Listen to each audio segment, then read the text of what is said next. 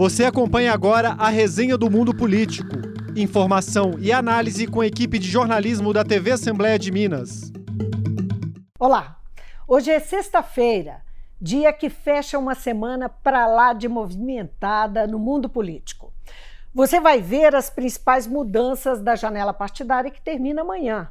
E o que ainda está em suspenso? Os muitos personagens dessa história, Sérgio Moro, João Dória, Eduardo Leite, Alexandre Calil, Romeu Zema e muito mais. No governo, a saída dos ministros que serão candidatos e a busca dos partidos por campeões de voto. E ainda o desfecho do caso MEC. A Petrobras sob nova direção, outra vez. A aprovação do projeto de aumento que pode ser vetado pelo governador e a posição das categorias em greve. Estão comigo os colegas jornalistas Marco Antônio Soalheiro. Ei, Marco. Olá, Vivi, um prazer estarmos juntos. Oi, Heitor. Heitor Peixoto. Ei, Vivi, Marco. Olá, telespectador. Então, vamos lá. Começando. A disputa interna do PSDB ontem movimentou a cena política da quinta-feira, véspera do fim da janela partidária. O governador de São Paulo, João Dória, anunciou que desistiria de concorrer à presidência da República. Dória venceu Eduardo Leite nas prévias do partido, mas vinha sofrendo pressões internas para ceder a vaga de candidato a Leite. Afinal, horas depois, Dória acabou desistindo de desistir e será candidato. Conta pra gente os detalhes dessa história que parece inacabada e pode ter mais capítulos, não é isso, Marco? Vive Heitor foi um final de janela realmente de fortes emoções no PSDB. Começou na segunda-feira, quando o governador gaúcho Eduardo Leite anunciou que havia recusado um convite do PSD, ficaria no PSDB e sairia do governo gaúcho para estar à disposição para se candidatar em outubro, inclusive à presidência da República, caso João Dória eh, não se viabilizasse. Esse é um desejo de alas do PSDB, inclusive da seção mineira do partido. Dória contra-atacou com a ameaça de permanecer no governo de São Paulo, o que é, representaria aí a quebra de um acordo já delineado há bastante tempo para que seu vice, Rodrigo Garcia, assumisse o Estado, mas a direção do PSDB Nacional interviu, publicou uma nota garantindo que o resultado das prévias será respeitado, e isso fez com que João Dória de fato deixasse o governo e seja, ao menos por hora, o presidenciável tucano. Isso pode ter alguma reviravolta, Marco Antônio? Resta saber, Vivian, se Dória daqui para frente vai conseguir vencer as resistências internas, aglutinar outros partidos e melhorar o desempenho tímido nas pesquisas, com a sombra de Eduardo Leite presente. Então, a promessa aí é de que o ninho tucano deve continuar alvoroçado.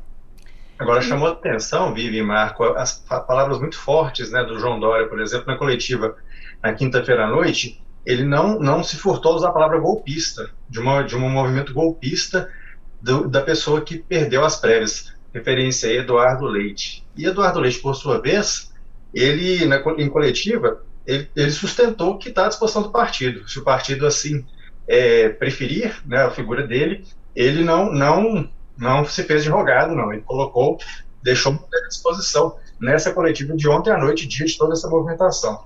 E mais reviravolta na véspera do fim da janela partidária. O ex-juiz Sérgio Moro decidiu deixar o Podemos migrar para a União Brasil e não concorrer à presidência. Numa nota pública, Moro disse que será soldado nestas eleições. O que isso significa, Heitor? Ô, Vivi, se a gente, aproveitando né, que a questão militar está tão em voga no Brasil, soldado é, seria a hierarquia, da, da, seria a base da hierarquia dos militares, né, a patente mais baixa, digamos assim. Então, assim, dá para interpretar essa fala, de algumas formas, uma delas como um passo atrás no que vinha sendo ventilado em torno de Sérgio Moro. Uma correção de rumos, talvez, aí, dentro do que ele apresentou nas pesquisas. Embora Moro ainda não tenha descartado essa ideia de ser candidato à presidência, né? É, teria dito aliados nesta sexta-feira que não descartou essa ideia, ainda embora é, seja condição da ala do Democratas dentro do União Brasil que ele não seja mais candidato a, a pré-candidato a presidente, né? Que ele possa compor uma candidatura em São Paulo e aí sinaliza-se para a candidatura a deputado federal. no ato de filiação do, do Moro ao Podemos, né, quatro meses e meio atrás, ele aí foi lançado e insuflado como ele não falou isso, não foi palavra dele, mas dentro do, daquele ato ele foi anunciado no palanque como o próximo presidente da República. Quer dizer, existia uma grande expectativa e uma grande, enfim, foi montado um palanque literalmente em torno dessa ideia. Só que não demorou para essa ideia ela começar a dar problema, né? Porque as pesquisas apareceram e Moro ele conseguia ali o terceiro lugar, né? Quer dizer, seria o primeiro ali, junto com, com Ciro Gomes, da chamada terceira via, mas muito atrás dos polos, né? De Lula e Bolsonaro. E aí, como você é, é, falou aí na, na, na, sua pergunta, né, na sua questão aí, bom, não é exatamente uma surpresa, exatamente por causa de todo esse contexto, né? Essa retirada agora de Sérgio Moro, pelo menos nesse momento. Primeiro, porque o Podemos é uma legenda pequena, né, sem estrutura, sem dinheiro, e isso está dito na própria nota é, que foi divulgada pelo partido, o partido não tem estrutura financeira, né, é, só que é, tem uma grande bancada no Senado, né, a segunda maior bancada do Senado é a do Podemos, mas enfim, na Câmara é uma, uma participação muito pequena. Então, assim, é, e além disso, assim, se temos uma disputa polarizada entre Bolsonaro e Lula, Moro ele consegue atrair é, uma, uma, rejeição, na verdade, ele consegue ter rejeição nos dois polos dessa disputa. É, e vive aí toda uma curiosidade ainda em relação é, ao ex-ministro Sérgio Moro, é, que há algumas semanas ele havia dito que não mais estaria no mesmo palanque que o deputado estadual Arthur Duval, que recebeu fortes críticas né, em relação a comentários que fez sobre mulheres eh, ali no leste europeu, em uma ida dele à Ucrânia. E agora ambos estão de novo na mesma legenda, no União Brasil. É, Arthur Duval chegou a ser pré-candidato ao governo de São Paulo justamente para dar palanque a Moro. Moro rompeu publicamente com ele e agora é, ambos podem ser candidatos a deputado federal pela União Brasil em São Paulo. É, só lembrando uma pesquisa da Quest que, que foi feita, que o, foi perguntado ao uh, eleitor se ele, uh, se Moro saísse da disputa, em quem ele votaria. 30% disseram que não votariam em ninguém. 22% disseram, da, daqueles que é, disseram que votariam em Moro, é, decidiram que votariam então no Bolsonaro como uma segunda opção e uh, em 15% em Lula. Esses números, eles indicam que, na verdade, uh, quem vai se beneficiar dos uh, votos, né, desses 7%, eles vão ser distribuídos mais ou menos dessa forma, segundo a pesquisa Quest.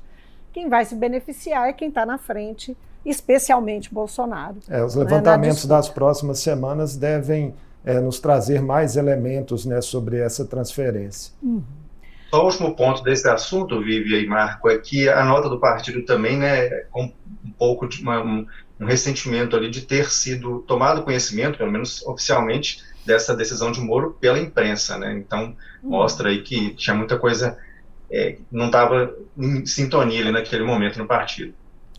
Então, ontem na Bahia, Lula foi provocado a comentar as declarações de Dória e de Moro não é? Porque é, realmente quinta, essa quinta-feira ferveu e Lula então foi, uh, foi provocado a falar. E ele respondeu: Eu vou evitar falar mal dos outros, eu vou falar bem de nós.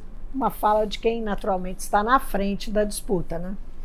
O cenário de governadores no Nordeste. Que movimentos são mais significativos, Heitor? tem várias, vários, é, vários é, governadores indo para o Senado. Pois é, Vivian. Inclusive, e tem governador que não vai conseguir para o Senado. Interessante é o caso da Bahia, que o Rui Costa, do PT, que não pode concorrer à reeleição, ele também não pode sair ao Senado, por quê? O vice, o vice dele, que é do PP, rompeu com o Rui Costa, agora na reta final, então, o, o Rui Costa sentiu, ele não se sentiu proibido de sair e deixar a cadeira para um agora adversário. Essa questão da Bahia vai chamar atenção. Lá em Alagoas, a gente tem Renan Filho saindo para o Senado e pode ser colega do pai dele, né, o Renan Calheiros. E lá também é interessante que é, o governo é, ele está sem vice-governador, porque o vice foi eleito prefeito de Arapiraca. Então, o próximo da lista seria o presidente da Assembleia, que não quer o cargo porque ele quer candidatar à reeleição na Assembleia. Então ficou para o presidente do Tribunal de Justiça lá de Alagoas assumir esse cargo e ele vai chamar eleições suplementares indiretas, né? Porque essa reta final, então, é o, são os deputados que vão eleger o governador lá em Alagoas. No Ceará, é interessante também, Vivem, Marco, que o governador Camilo Santana é do PT, PT de Lula, e ele vai para disputa ao Senado, e ele vai deixar o governo, vai deixar a cadeira de governador para Isolda Sela, que é do PDT, do PDT de Ciro Gomes. E tudo bem, não tem essa, essa disputa entre os dois lá. É, chamou... só, no Maranhão tem o Flávio Dino é, é, anunciando que, né, de fato, vai sair do governo para disputar o Senado. Esses movimentos que acho que chamaram mais atenção aí nesse momento. É, tem um outro movimento no Nordeste que chamou atenção no Rio Grande do Norte. Há 52 anos no MDB, o ex-presidente da Câmara, Henrique Eduardo Alves, anunciou que deixaria o partido para se filiar ao PSB, ele que é pré-candidato a deputado federal e tentará retomar sua carreira política após ter sido preso em 2017 pela Polícia Federal em uma investigação sobre corrupção ativa e passiva e lavagem de dinheiro na construção da Arena das Dunas. Gente, só lembrando que a janela partidária segue aberta até este sábado, dia 2. E outras mudanças, então, podem ocorrer uh, no cenário partidário e eleitoral. Em Minas, nessa reta final, o cenário das disputas eleitorais avançou. Alexandre Calil deixou a prefeitura esta semana e convidou o presidente da Assembleia, Agostinho Patrus, para ser vice na chapa ao governo do estado. Os dois se encontraram com os senadores Alexandre Silveira e Rodrigo Pacheco em Brasília, hoje, nesta sexta-feira. Em nota, o presidente do Senado reforçou a união do partido em Minas. Marco, até hoje ainda existia dúvida se Calil ficaria no partido ou iria para o PSB. E agora? Aparentemente as dúvidas estão sanadas e Calil deve permanecer no PSD. O fato é que ele já havia recebido um convite formal da direção nacional do PSB. Né? O presidente nacional Carlos Siqueira esteve com Calil essa semana em Belo Horizonte, oficializou um convite. Uma ida ao PSB facilitaria aí uma questão de ter uma campanha já associada à do presidente Lula, é, do ex-presidente Lula, desde o primeiro momento da disputa eleitoral, já que o PSB tem um acordo nacional com a federação partidária formada por PV, PT e PCdoB, e agora é, resta saber como serão distribuídas as vagas nessa chapa de Alexandre Calil, sobretudo a vaga ao Senado, já que o PSD tem um, um senador, né, Alexandre Silveira, que pretende tentar se reeleger, e o PT vinha tendo a pré-candidatura ao Senado do deputado federal Reginaldo Lopes e já havia sinalizado que sem essa vaga ao Senado não fecharia uma aliança formal com Alexandre Calil. Agora, essa informação a gente deve ter em breve, né? porque isso aí certamente parece que está se desenrolando, né? vamos saber. O governador Romeu Zema ainda não escolheu o vice para sua chapa e tudo indica que não é o PSDB que vai indicar esse nome, que vai apontar esse nome. Os tucanos mineiros já consideram até lançar um candidato ao governo. Novidade de última hora sobre a liderança do deputado Aécio Neves, hein, Heitor? Pois é, novidade da semana aí que a gente pode acompanhar, né, Vivian, Marco, o deputado federal Aécio Neves, né, do PSDB aqui de Minas, ele publicou um vídeo no Instagram, ele que é entusiasta da terceira via no plano nacional, com Eduardo Leite, também indicando claramente, com essa, inclusive com essa tecnologia, é, um, apostar uma terceira via também em Minas Gerais, construindo uma candidatura própria. As palavras de Aécio que chamaram, pelo menos a minha atenção, foi que Minas Gerais merece mais do que está tendo. E lembrando que Minas Gerais tem o vice-governador do PSDB. É, também tem o PSDB na base de, no, na liderança de governo, na Assembleia, né, no bloco governista na casa, tem, tem também a secretária Luísa Barreto, numa das principais pastas do Estado, né, Secretaria de Planejamento e Gestão, ela que foi candidata do PSDB à Prefeitura de Belo Horizonte na última eleição, e o, de, o deputado Aécio Neves, ele inclusive cita nomes aí que poderiam encampar essa candidatura própria. Um deles, o Marcos Pestana, né, que é ex-deputado federal e foi secretário de saúde dos governos de Aécio, e também o nome do próprio vice-governador do estado, Paulo Brant. Né, os tucanos aí estão movimentando, dando esse, eh, mais essa notícia nessa semana tão movimentada aqui no estado e no país. Em relação aos vices de Zema, é, três nomes são os mais cotados no momento. São eles o deputado federal Marcelo Aro, do PP, o também deputado federal Bilac Pinto, do União Brasil, e o ex-secretário-geral de governo Matheus Simões, que se desincompatibilizou do cargo e seria uma opção em caso de chapa pura do Partido Novo. Há, porém, nos bastidores a informação de que o Novo já cogita tentar uma aliança nacional com outras legendas, como MDB, União Brasil, próprio PSDB e Cidadania, para que Zema seja o candidato desse grupo em Minas Gerais, candidato à reeleição. É um passo novo do Partido Novo, não é? Seria, né? Já que o partido é, inicialmente tem a ideia, inclusive prevista em estatuto, de não fazer coligações. Outros nomes na corrida ao governo: o ex-deputado Miguel Correia, que está no PDT, e o prefeito de Betim, Vitório Medioli. Entra ou não entra na disputa? Heitor. Vive, Marco, o que circulou nessa semana, né, uma das, das especulações que a gente viu foi na possibilidade do Vitório Medioli desistir da pré-candidatura dele por causa desse cenário polarizado aí entre Romeu Zema e Alexandre Calil. A gente teve uma pesquisa do Instituto Big Data no meio de março que mostrava Vitório Medioli com apenas 3% das intenções. Candidato, ele tem se movimentado, né, inclusive na quinta-feira ele inaugurou duas obras lá em Betim, uma foi a PAC, né, esse modelo mais humanizado aí de recuperação de preços, e também o Teatro Municipal de Betim, uma demanda antiga aí do município. Só que numa live no Instagram na segunda-feira, né, dias antes, ele disse que deixaria todas as definições só para o dia 2 de abril, que é a data final. É, Vive Heitor, eu tive uma informação de fonte próxima ao prefeito de Betim, Vitório Medioli, que ontem ele havia avisado interlocutores que de fato ficaria é, no cargo de prefeito, que não disputaria mais a eleição. As conversas que manteve com União Brasil e republicanos não avançaram, mas parece que nas últimas horas houve uma sondagem do PSDB ao prefeito e ele poderia aí ainda mudar de ideia e eventualmente é, voltar ao PSDB, que já foi o partido dele, é, para se candidatar ao governo de Minas. Vamos ver se isso pode se concretizar nas últimas horas da janela. Outro pré-candidato ao governo é o senador Carlos Viana, que saiu em dezembro do PSD e foi para o MDB.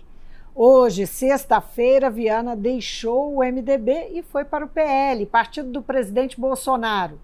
O senador esteve no mundo político na terça-feira dessa semana e já deixava claro que daria palanque a Bolsonaro em Minas. Uma mudança que chega a surpreender, Marco Antônio?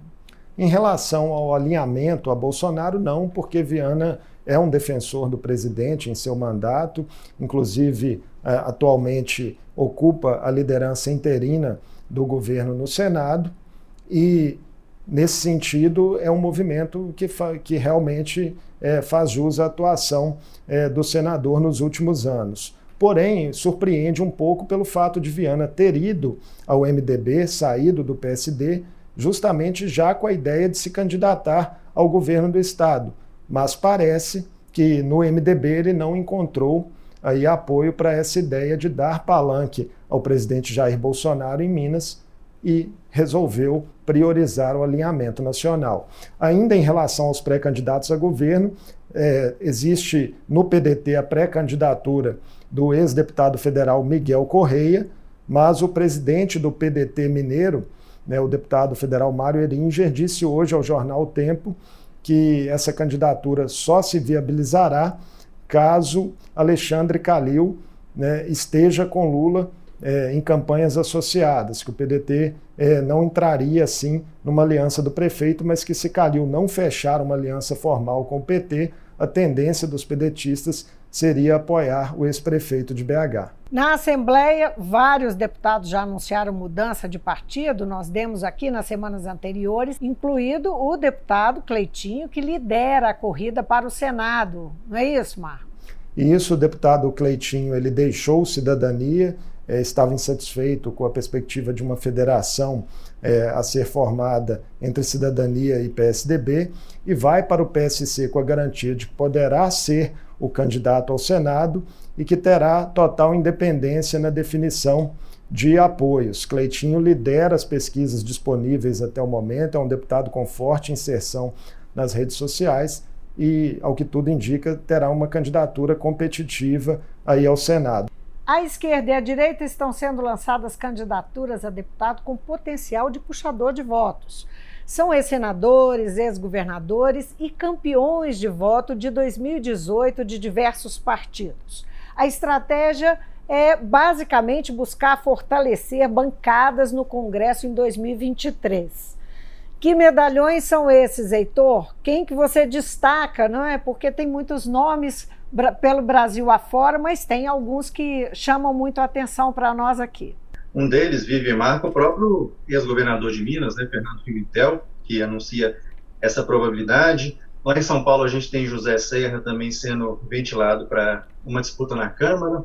Temos o ex-governador do Distrito Federal, Cristóvão Buarque, que também ele tem essa especulação, mas ele está com o convite da pré-candidata do Solidariedade ao governo de Pernambuco, Marília Reis, para participar da campanha. A gente viu também algumas notas aí sobre candidaturas do ex-governador de Goiás, Marconi Perillo, e do ex-governador do Paraná, Beto Richa. Temos aí Guilherme Boulos, né, que pretendia, pelo menos se falava de um lançamento da candidatura ao governo de São Paulo, abrindo mão para uma disputa à Câmara, e com a sinalização de apoio do PT na disputa à Prefeitura de São Paulo na próxima eleição, né, temos as ex-senadoras também podendo concorrer à Câmara, Marina Silva e Heloísa Helena, ambas da rede, e alguns campeões de voto, né? Eduardo Bolsonaro, aí a gente poderia citar como um desses exemplos. E temos pessoas que não foram testadas ainda nas urnas, mas que estão sendo ventiladas como nomes relevantes. Por exemplo, a ex-ministra Damares Alves, que não confirma ainda se vai disputar, mas transferiu o título eleitoral para o Distrito Federal e é um nome apontado como possível candidato à Câmara dos Deputados também a, o Deltan Dallagnol, ex-procurador da Lava Jato, ele que foi multado, né, é, aliás, foi condenado a indenizar o, o ex-presidente Lula em 75 mil reais e levantou quase 600 mil reais em uma campanha de arrecadação.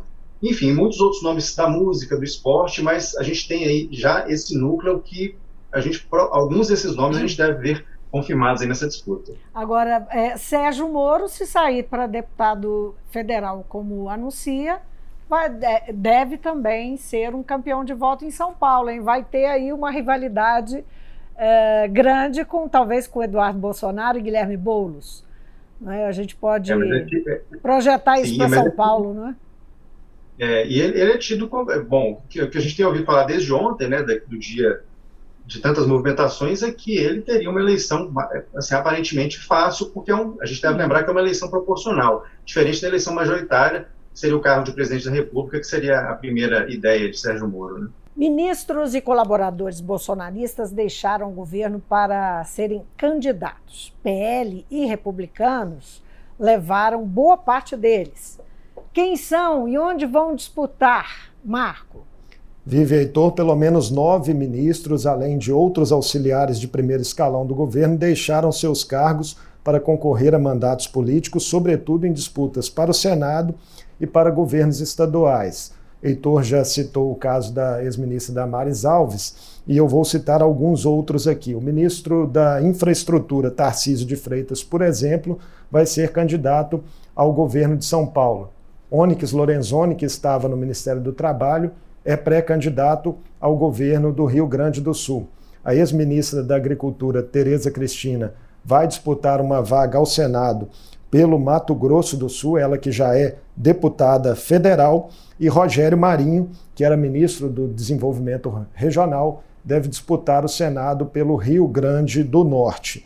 Também é, saiu do cargo o ministro da Defesa, General Braga Neto, que é, pelo menos até o momento, o nome mais cotado como candidato a vice na chapa de Jair Bolsonaro à reeleição o presidente Bolsonaro usou o discurso de despedida dos ministros para subir o tom contra os ministros do Supremo Tribunal Federal. Ele disse, abre aspas, para sermos grande nação, falta que alguns poucos não nos atrapalhem. Se não tem ideia, cala a boca, bota a tua toga e fica aí sem encher o saco dos outros. Fecha aspas.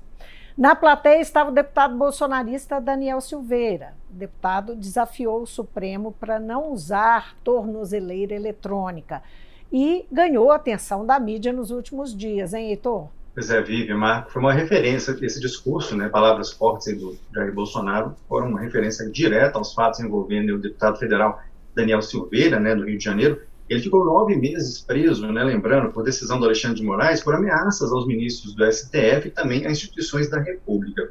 A decisão da soltura dele veio com algumas obrigações, entre elas aí, não dar entrevistas, não usar as redes sociais, não se encontrar com outros investigados, né, desse inquérito sobre os ataques às instituições, só que na análise de Moraes ele vinha desrespeitando essas decisões, essas definições que ele tinha tomado, né, condições para ele ser libertado, e o deputado, então, na Câmara, ele foi aos microfones essa semana, dizendo que não obedeceria, que ficaria na Câmara, inclusive o tempo necessário, dormiria no gabinete, fato que se confirmou, ele de fato passou uma noite no gabinete para não ser, é, enfim, é, localizado né, pela polícia para aplicação dessa tornozeleira.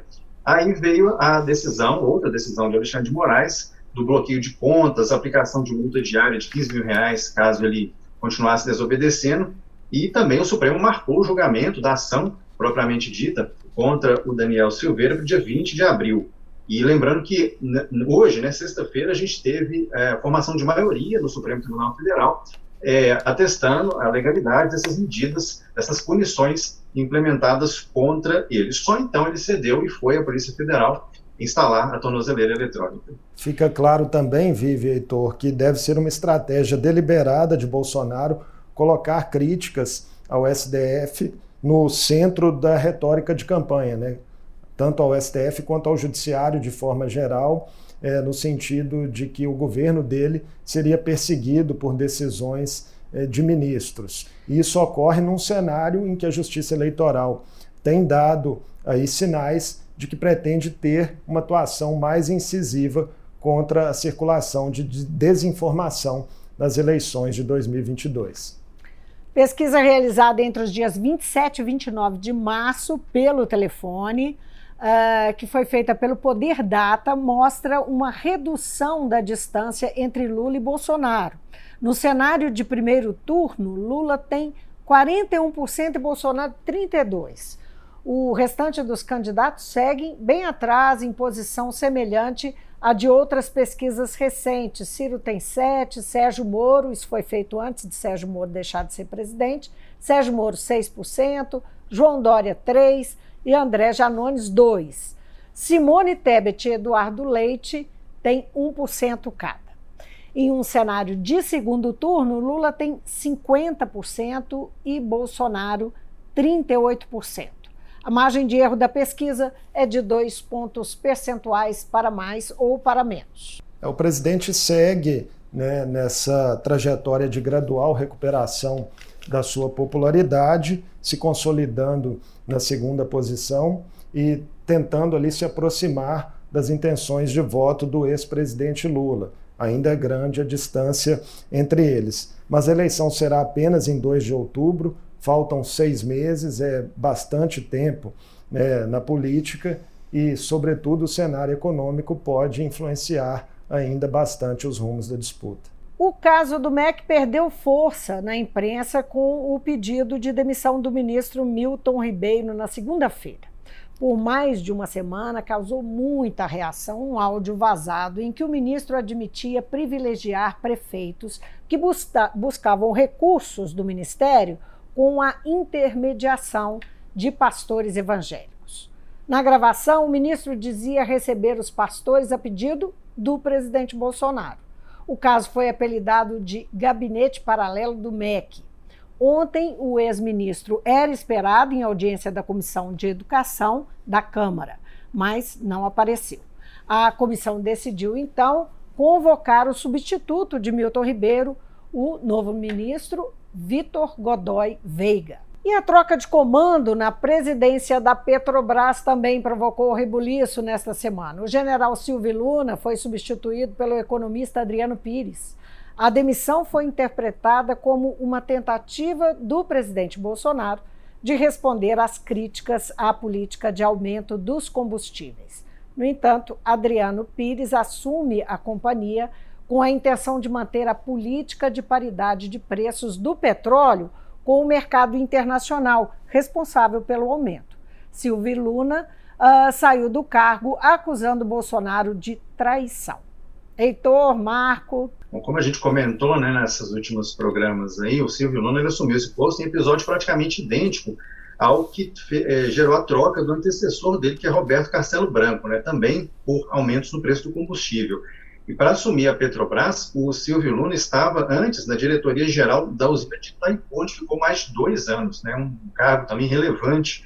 É, inclusive, em entrevista exclusiva na, na CNN, ele se queixou da forma como ele foi rifado né, nessa saída, sendo que ainda tinha um ano de mandato pela frente na Petrobras. Ele disse que a reputação dele foi colocada em xeque, mesmo tendo uma folha de serviços prestados né, ao, ao país, 50 anos de exército e exatamente dois lá à frente de Itaipu. O corte, segundo o, o Silvio Luna, veio através do ministro de Minas e Energia, Bento Albuquerque, numa conversa de menos de 20 minutos. E então é mais um militar e em conflito, né, com o presidente. Né, segundo o levantamento que a gente viu da revista Veja, são 11 generais em atrito com o presidente e mesmo assim a gente tem aí, né, nesse, nesse curso da Petrobras a gasolina subindo mais de 116% e pouca sinalização de que vai mudar a política de preços, porque é uma empresa de capital aberto, com ações na bolsa, e isso é uma turbulência indesejada pelos acionistas. É, em relação ao novo presidente da Petrobras, Adriano Pires, apesar, como o Vivian já citou, de ele ser um defensor de valores alinhados aos praticados no mercado internacional, recentemente ele escreveu um, um artigo em que considerava a possibilidade de constituição de um fundo provisório para reduzir o efeito da guerra na Ucrânia no aumento dos preços de combustíveis. A gente sabe que há pressões do presidente Jair Bolsonaro para que haja uma redução nos preços. Vamos ver, ver quais serão os primeiros sinais emitidos pela nova direção da Petrobras. Agora, um dado interessante em meio à polêmica da Petrobras: o presidente Bolsonaro, quando se sente pressionado sobre a alta dos combustíveis, costuma falar em vender a companhia. O Poder Data dessa semana trouxe pesquisa sobre isso. Nela, 54% dos entrevistados são contra a privatização e 30% a favor. Mas houve mudança na percepção nos últimos anos, viu? De 2017 para cá, a parcela da população que acha que a estatal deve ser vendida subiu 8 pontos. Então, a, agora vamos falar da, uh, do embrólio envolvendo o aumento dos servidores que acabou com o projeto de lei uh, na Assembleia. A Assembleia aprovou o aumento dos servidores do Estado durante essa semana uh, já em segundo turno e tal, e já foi remetido para o governador. Foram muitas emendas. O projeto enviado à sanção espera agora uma reação do governador, que tem um prazo uh, para responder. Romeu Zema disse e repetiu durante a tramitação que vai vetar a mudança de valor do aumento previsto no texto original, que é de 10,06%. Marco, como ficou o projeto? Qual que é a chance do governador vetar? Qual que é a expectativa uh, sobre isso? Foram 51 emendas adicionadas no substitutivo aprovado, Vivian. Além da revisão linear proposta pelo governador Romeu Zema, o substitutivo prevê a aplicação do reajuste de 33,24% do piso salarial nacional aos professores da educação básica e superior assim como 14% aos trabalhadores da saúde e da segurança. O governador Romeu Zema reiterou, de fato, pelas redes sociais, de que irá vetar a proposta e o próprio líder de governo, deputado Gustavo Valadares, chegou a dar uma declaração é, à imprensa cogitando é, a judicialização da questão caso esses vetos de Romeu Zema venham a ser derrubados é, nas próximas semanas aí aqui pela Assembleia. Lembrando que para se derrubar um veto do governador é necessário o voto de 39 dos 77 deputados estaduais neste sentido. Heitor, e as categorias, hein? Como é que pretendem agir daqui para frente? Categorias que estavam em greve. Bom, Vivian, Marco, a educação fez assembleia na, na quinta-feira, né, aí na própria, na própria Assembleia de Minas, e decidiu pela, pela manutenção, pela continuidade da greve por tempo indeterminado. O pleito que eles apresentam agora é sanciona tudo, Zema, é, uma, é, a, é a frase que eles carregaram em cartazes ontem. Quer dizer, eles vão aguardar esse posicionamento do governador para ver se encerram ou não o movimento. Na segurança pública, a gente teve uma conciliação na terça-feira dos servidores da segurança, a categoria se comprometeu a suspender os atos de rua se o governo desistir de ações de penalidades contra esses, esses trabalhadores que participaram do movimento, e o acordo ele foi homologado né, na primeira vara da Fazenda, mas os servidores colocaram nessa negociação uma condição.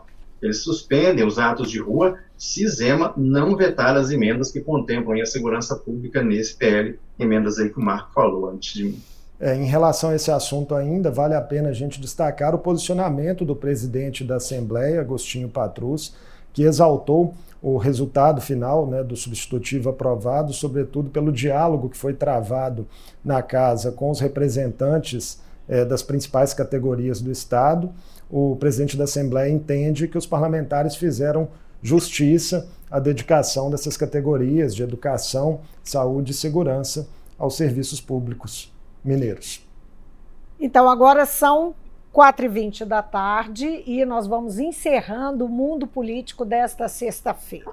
Mas a gente volta na semana que vem com análises do cenário eleitoral que já estará completamente fechado depois do encerramento da janela partidária amanhã. Marco, Heitor, obrigada pela parceria. Obrigado, Vivi. Obrigado, Heitor. Sempre um prazer estar com vocês. Obrigado, um abraço para você e para os telespectadores. Tchau, tchau. E você de casa, obrigada pela companhia. Até segunda-feira, sem falta.